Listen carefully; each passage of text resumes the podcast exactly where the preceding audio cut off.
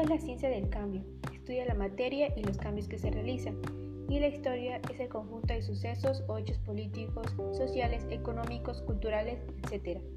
O bien puede ser la vida de alguien, pero siempre son sucesos pasados. Y en este podcast están incluidos las dos materias, la cual son la historia mundial y la química, y en las cuales las uniré y te contaré cinco eventos importantes históricos en que considero la química estuvo presente.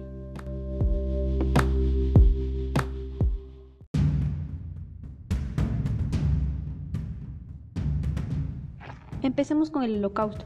El Holocausto fue el asesinato masivo de millones de personas a manos del régimen nazi durante la Segunda Guerra Mundial, que se desarrolló entre 1939 y 1945. La población judía fue el principal objetivo de los nazis.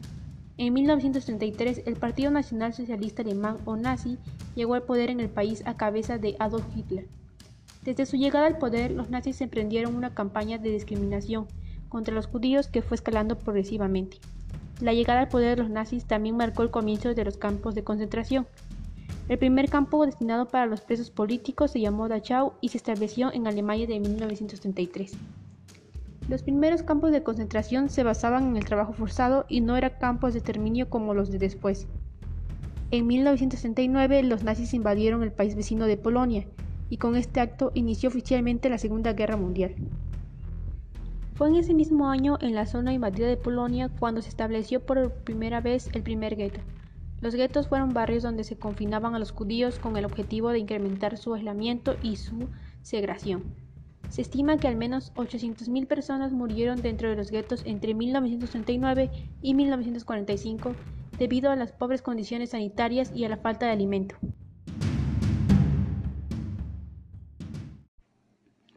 Sin embargo, la campaña de exterminio nazi comenzó en 1941, cuando Hitler emprendió su Operación Barbarroja, con la cual se planeó la invasión de la Unión Soviética de la mano de escuadrones que realizaban asesinatos masivos a medida que los nazis ganaban terreno.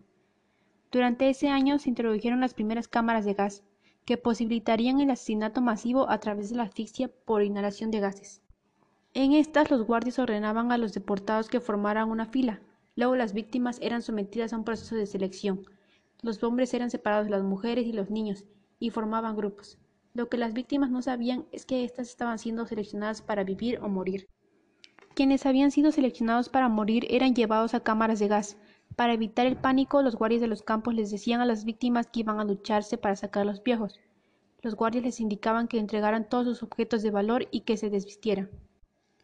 Luego eran llevados desnudos hacia las duchas. Un guardia cerraba y trancaba la puerta de acero, en algunos centros de exterminio se introducía por tubos monóxido de carbono en la cámara.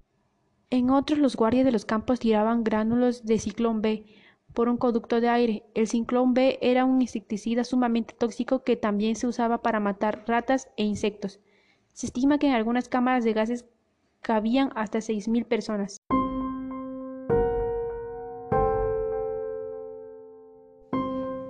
Vayamos al 28 de enero de 1986 cuando la NASA había planificado el lanzamiento del transbordador espacial Challenger desde su base de lanzamiento en Cabo Cañaveral. Esta era una misión espacial. Poco después de su lanzamiento, los expertos detectaron una anomalía en forma de nube oscura provocada por el escape de varios gases durante el proceso de extrusión, debido a la sobrepasión de la ignición. El frío había endurecido la junta tórica del sistema y no había podido sellar este escape, durante el vuelo se produjo así un escape de gas que terminó por perforar el depósito principal de combustible y que provocó que éste entrara en ignición. Con este y otros problemas que se sumaron a los acontecimientos, a los 73 segundos de su lanzamiento se produjo la tragedia. El cohete no explotó, literalmente se desintegró.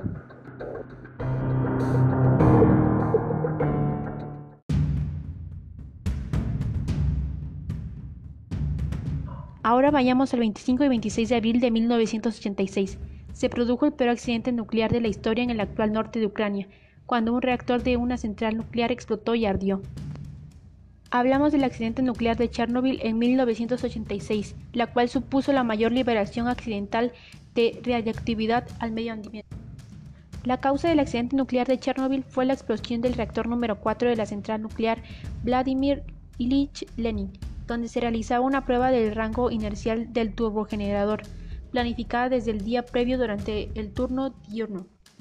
Las causas del accidente fueron debido a fallas eléctricas y además no se siguieron todas las normas de seguridad durante la prueba. Además de que las señales de alarma del equipo fueron ignoradas por el personal quienes continuaron con la prueba. Las consecuencias de esto fueron el resultado de la vida de 4.000 y 90.000 personas durante los 25 años posteriores al suceso. Además, las autoridades médicas han reportado un significativo incremento en pacientes con diferentes tipos de cáncer y se reportaron numerosos casos de deformidades en los niños nacidos en los años siguientes al accidente.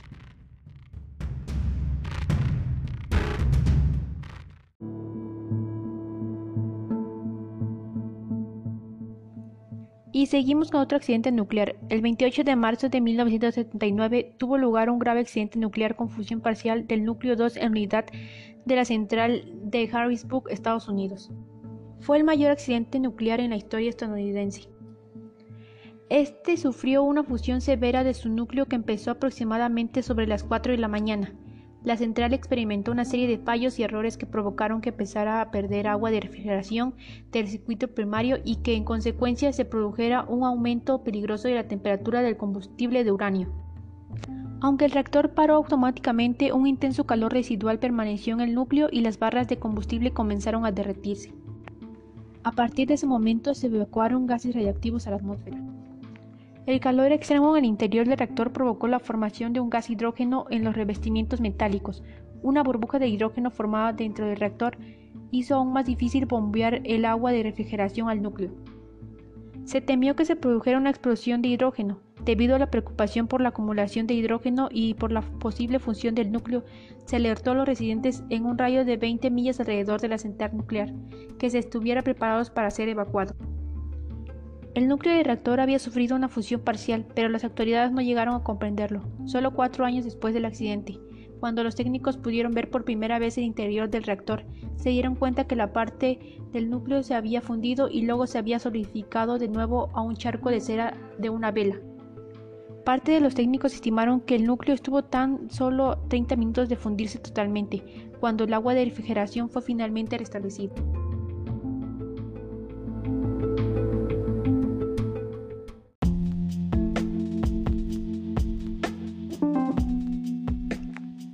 Y ahora vamos con un tema sobre un conflicto que estamos pasando actualmente y está afectando a todo el mundo. Se trata del coronavirus. A principios de 2020 se dio a conocer la noticia de la aparición de un nuevo virus, el novel coronavirus COVID-19. Es transmitible de humano a humano. El actual brote de coronavirus fue notificado por primera vez en Wuhan, China, el 31 de diciembre de 2019. Ante una emergencia sanitaria como la que estamos viviendo, la ciencia es nuestra mejor aliada y debemos apoyarnos en ella para desarrollar medidas que frenen la propagación del coronavirus y tratamientos que curen la enfermedad. El conocimiento es clave y para ello es necesario comprender y analizar los datos que tenemos sobre el COVID-19. Este nuevo virus puede producir cuadros clínicos que van desde el resfriado común hasta otros más graves. En el informe de la misión de la OMS en China indican que los síntomas más frecuentes son fiebre, tos seca, dolor de garganta, escalofríos, náuseas o vómitos, congestión nasal, diarrea y congestión conjuntival. Y bien, aquí es donde entra la química. La industria química es uno de los principales soportes de la medicina, ya que permite el desarrollo tanto de fármacos como de los materiales que requieren los sanitarios. A lo largo de la historia, los medicamentos, los antibióticos y las vacunas han logrado disminuir drásticamente los índices de mortalidad al mitigar los síntomas o incluso eliminar por completo enfermedades. Actualmente se están estudiando diversas moléculas para tratar el coronavirus. Pero además, la química también contribuye a facilitar el trabajo de los sanitarios y mejorar la atención hospitalaria, por ejemplo mediante los productos antisépticos y desinfectantes, gracias a los cuales las intervenciones quirúrgicas se pueden realizar asegurando la ausencia de gérmenes. Por último, la química no solo está presente en el entorno hospitalario, sino también en nuestro hogar y en nuestra propia piel, es gracias a los jabones, un compuesto químico producido mediante sopunificación que eliminamos agentes infecciosos de nuestra piel, siendo especialmente eficaces contra los coronavirus.